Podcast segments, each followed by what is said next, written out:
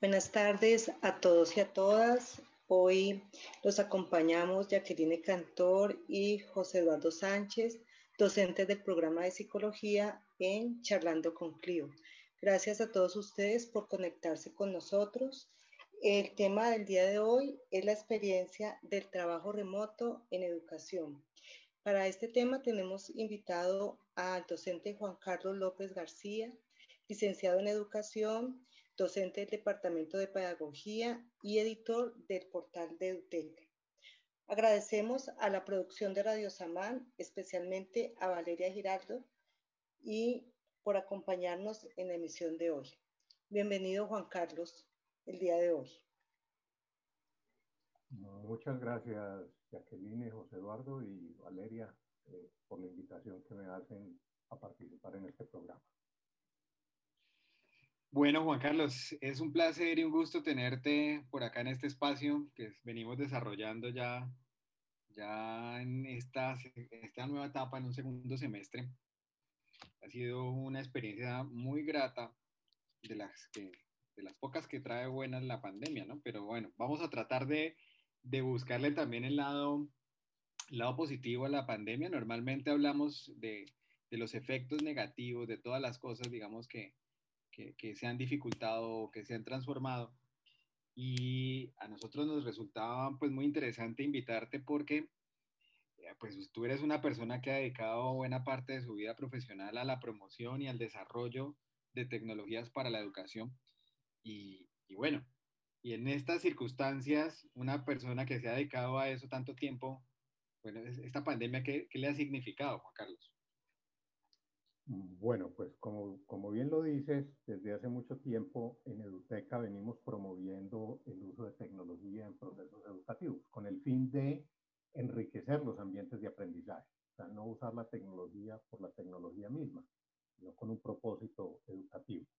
Entonces, este tema pues de la pandemia realmente eh, lo que hace es unas circunstancias de, de salud pública que impiden que nos juntemos de manera presencial y a partir de eso se hace una propuesta de trabajo remoto, donde la tecnología cobra un papel pues, preponderante en relación a que se convierte en el medio.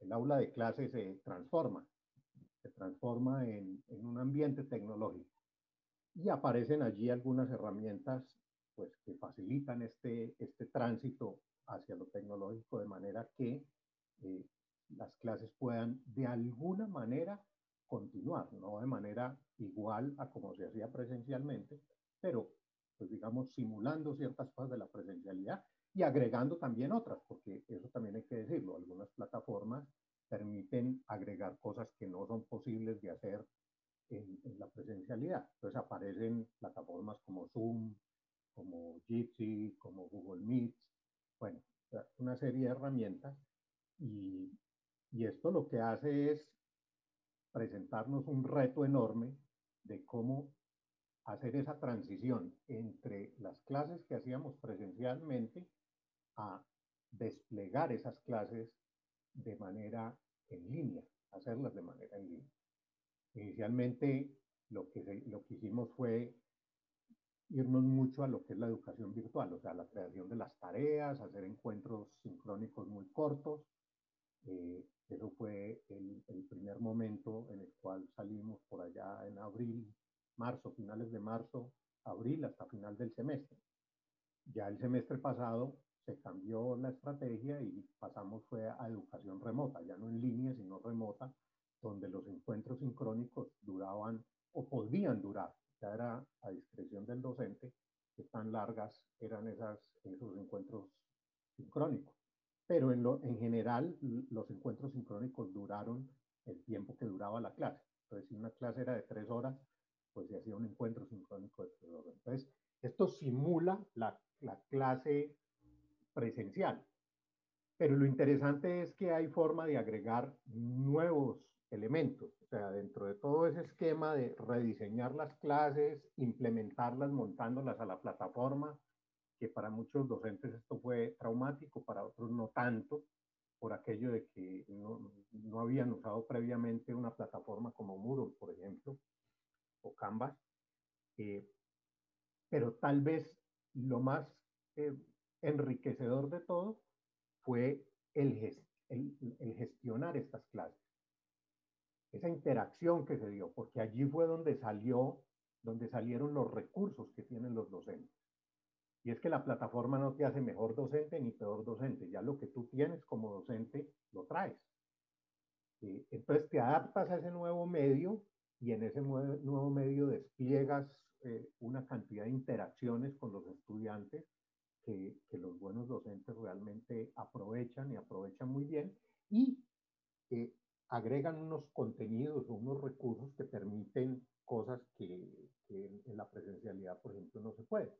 Y obviamente se pierden algunos elementos de la presencialidad, como es el cuerpo, como es la presencia, como es el gesto, como es el poder organizar el, el, el, aula de manera que todos se puedan ver al mismo tiempo. En fin, hay otras clases que no, que eso no es crucial. Y entonces el tener a la gente en pantallita, pues no, no, no quita ni pone. Pero, pero básicamente ese, es el, ese fue el, el, la experiencia. Se nos cambia el medio y usamos tecnología.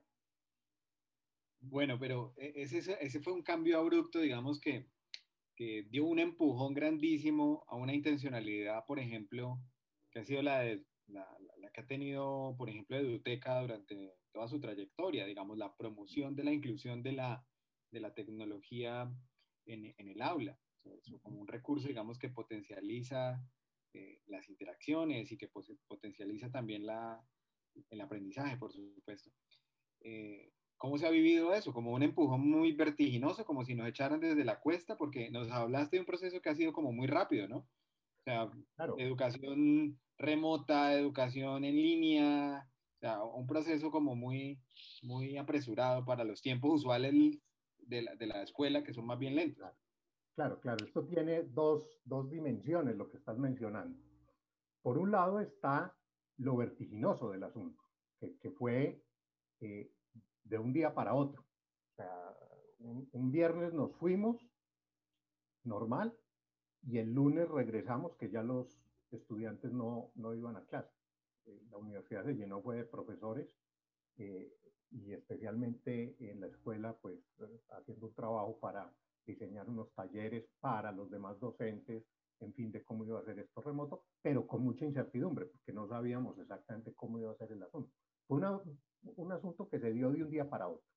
Yo recuerdo el, el, el, por allá en el año 2002, 2003, evangelizando en los colegios sobre el uso, sobre las bondades del uso de la tecnología. Eso es una cosa que, que, la gente no creía, o sea, la, la discusión en ese momento era si usar la tecnología era bueno, no era bueno, se podía, no se podía, se debía hacer o no se debía hacer. Eso agregaba o no agregaba, ayudaba o no ayudaba. Esa era la discusión. Ya hoy por hoy la discusión antes de pandemia no era esa, ya, eso se había superado y, evidentemente hay muchos indicios de que usar tecnología para enriquecer ambientes de aprendizaje que tienen un propósito educativo, eso contribuye y eso ayuda a, lograr algunos aprendizajes, a que los estudiantes, digamos, diversifiquen los, mm, la forma de, de, de, evidenciar aprendizajes, construyendo productos diferentes a los tradicionales que han hecho en las tareas de toda la vida, eh, en, en las aulas de clase. Pero entonces esa es una dimensión, que es lo abrupto, fue de un día para otro. Y la otra dimensión es lo masivo.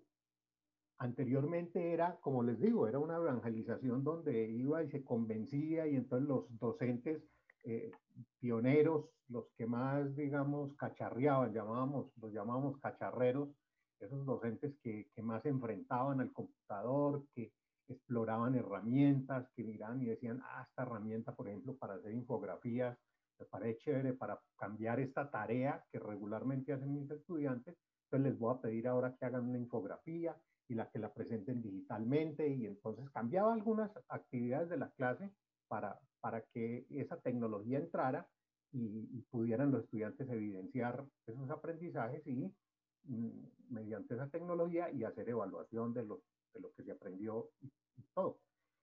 Eh, pero era optativo, era el docente que quería, la institución que quería, ahora ya fue eh, de manera masiva, o sea, un mandato para todos los docentes. Ahora nos encontramos es en una situación muy diferente y es que esto precipitó, o más bien evidenció, en la carencia de muchas instituciones educativas y de muchos hogares colombianos en el uso de tecnología. ¿Cómo estamos de atrasados en el país en general, fuera de las grandes ciudades, por ejemplo en lo rural, en, en, en uso de tecnología? ¿Cómo estamos de mal preparados? ¿Cómo, por ejemplo, la conectividad no llega a los sectores rurales? ¿Cómo en muchas poblaciones no hay cómo pagar? Pues si no hay para comer, menos va a haber para pagar una conectividad. Y como esto mandó a todos los estudiantes para la casa, bajo el supuesto de que en la casa se tienen todas las condiciones y resulta que en la casa sí hay un equipo, las familias que están bien tienen un equipo de computador, pero son tres o cuatro personas al tiempo utilizando ese equipo, unos para clase, otros para el trabajo, en fin, entonces la cosa no fue tan, tan sencilla y que, que masivo y, y, ya todo el mundo estaba preparado, no, entonces eh, son esas dos dimensiones, lo precipitado y, y, que fue para todos. Y eso reventó a muchos, en muchos sectores, porque las condiciones no estaban dadas. Efectivamente, antes de la pregunta de Jackie, para agregar allí, solamente el 20% de la Colombia rural tiene conexión a Internet. Uh -huh. Y en las ciudades, nuestros índices más altos son del 60%, en las ciudades más grandes. Eso quiere decir que hay un número muy grande de personas, 40, claro. de niños y de estudiantes, que se vuelve todavía pues más grande en, en, en las zonas rurales, que no tiene acceso a, a, ninguna, a ningún tipo de conectividad. Y, y, eso que estamos contando aquí también, algunas conexiones que se dan en, el, en, en, hogares donde solamente hay conexión a través de WhatsApp, que es una, que es una herramienta, pues eh, digamos, eh, no es que no sea nada, pero bastante precaria para, sí. para los logros educativos. Jackie. Juan Carlos, dentro de la experiencia que has vivido, eh, pienso que tienes como dos vivencias. Una, dentro de lo que es el trabajo que hacen en Eduteca, y ahí me devuelvo un poco a esta, este elemento que nombras como el estar mal preparados, ¿sí? O sea, docentes que teníamos una apuesta en Excena para dar la clase a docentes que pasan a plataforma.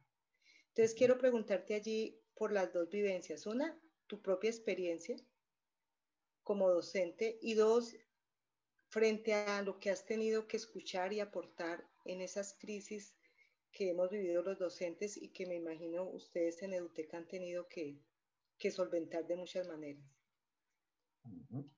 Bueno, quiero, quiero empezar por esta segunda parte que, que pregunta. En, en Eduteca, eh, la respuesta fue la creación de unos diplomados, de un diplomado realmente que tiene muchas versiones porque atiende el contexto, mm, eh, como una, un tránsito de, de la presencial a la educación remota de emergencia que llamamos. Entonces allí eh, se formaron una serie de, de, grupos de maestros en diferentes regiones del país eh, y se hizo una formación de manera también remota, usando, usando la tecnología, pero concentrado en que los docentes, eh, eh, ayudarles a pensar a los docentes nuevas formas de actividades para desarrollar en, en, en este medio en línea. ¿sí? ¿Cómo, ¿Cómo trasladar algunas de esas actividades que hacían de manera presencial, cómo reemplazar otras, cómo potenciar otras más en, en este medio en línea? ¿Cómo utilizar una plataforma para poder implementar esas actividades que cambiaban? Porque cuando se hace la educación, cuando la educación se imparte de manera presencial, pues el docente llega con, con su arsenal la cabeza, algunas veces escrita en, un texto o en un planificador o en un planeador, dependiendo de la institución, eh, pero eso el estudiante no lo ve, porque el, docente empieza, saluda y pone en escena eso que tú dices de, de poner en juego y, tiene un, ya un discurso eh, y, una forma de realizar la clase en, en, lo presencial. Aquí eso hay que ponerlo en, en, una plataforma en línea, por ejemplo, en un Moodle. Hay que, esa, esa plataforma sirve para para ordenar algunos de los materiales que los docentes van a utilizar y que los estudiantes van a leer o van a, a, estudiar para ciertos temas. Entonces, el docente le demanda, eso le demanda al docente la utilización de esas plataformas. Y habían algunos docentes que nunca habían utilizado unas plataformas, entonces este, estos diplomados lo que hacían era preparar al docente para que aprendiera rápidamente a utilizar estas plataformas, que son múltiples, porque nosotros en la universidad pues tenemos Moodle ha instalado y no, no, no hay lío, con eso, eso ya no lo administran y demás. Pero encontramos muchas instituciones educativas, por ejemplo, en, en, el Pacífico colombiano donde, donde no había plataforma, ni la institución, ni la secretaría, ni nada. Entonces, por ejemplo, allí usamos Edmodo, que es una plataforma gratuita que no necesita eh, instalarse de manera institucional, sino que cada docente autónomamente hacerlo. Entonces ellos instalaron su, eh, crearon su cuenta, eso funciona en línea, y allí subieron sus materiales, sus actividades y sus propuestas a los estudiantes. Luego eh, viene un tema de gestionar todo esto.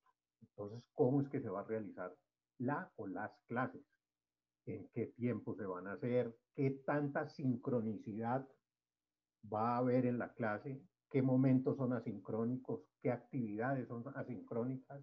Eso hay que pensárselo y gestionarlo. O sea, todas esas interacciones con los estudiantes, porque ahí depende mucho del contexto, no, es, no hay una fórmula única. Hay colegios, por ejemplo, en, en, en, el Pacífico colombiano, nos tocó el caso en, en Eduteca, en este diplomado, donde, por ejemplo, los docentes eh, rurales no, no, no, tenían conectividad, entonces usaban eh, perifoneo, por ejemplo salían y perifoneaban en el pueblo, que es realmente muy pequeño, y, y la gente se congregaba en, ciertos, en ciertas áreas y allí eh, se trabajaba, digamos, la clase. Eh, y entonces era una clase que se grababa, tipo podcast, para no andar repitiendo, digamos, eh, lo mismo, para poder repetir lo mismo en diferentes momentos.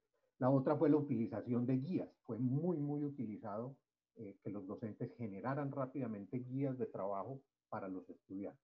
Obviamente todo esto está generando un atraso en los aprendizajes de los estudiantes, cosa que luego en pospandemia fue que darle un debate fuerte y hay que trabajar fuertemente en determinar, bueno, todo este trabajo en remoto realmente sí cumplió con todas las expectativas que tiene el trabajo presencial o quedaron algunos faltantes y hay que hacer eh, algo remedial para lograr que los estudiantes se pongan a todo. Entonces eso por ese lado, que es, digamos, eh, lo que hicimos desde UTECA.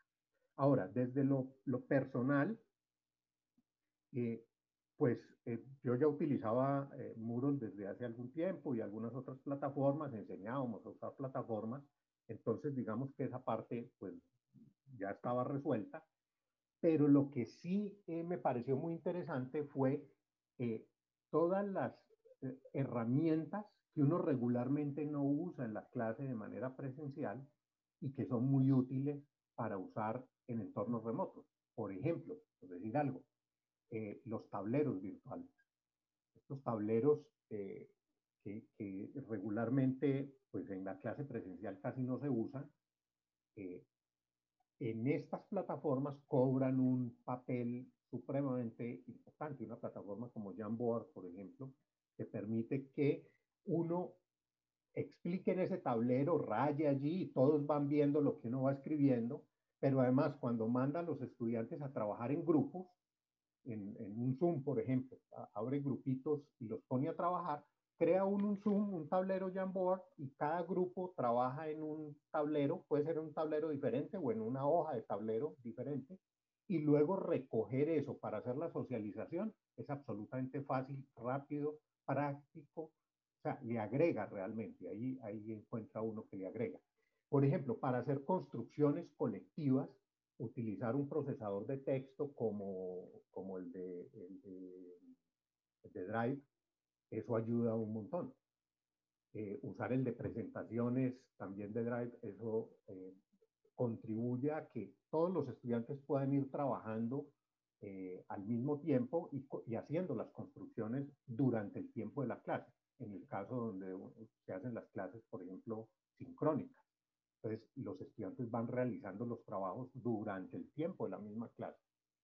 Eh, y, y, esas herramientas, digamos, que ayudan. Yo creo que, que eso fue tal vez el, el, mayor em, em, logro o, o, la mayor impacto que tuvo en las clases al salir a lo remoto, es que el uso de herramientas se, se potenció, pero enormemente para poder hacer las interacciones con los estudiantes. Es decir, para ti no hubo gran cambio, ¿no sentiste la diferencia de ser profesor eh, presencial a virtual? No, no, no, el cambio es total, claro, porque el medio, o sea, no se compara en nada un medio de lo presencial a un medio en línea.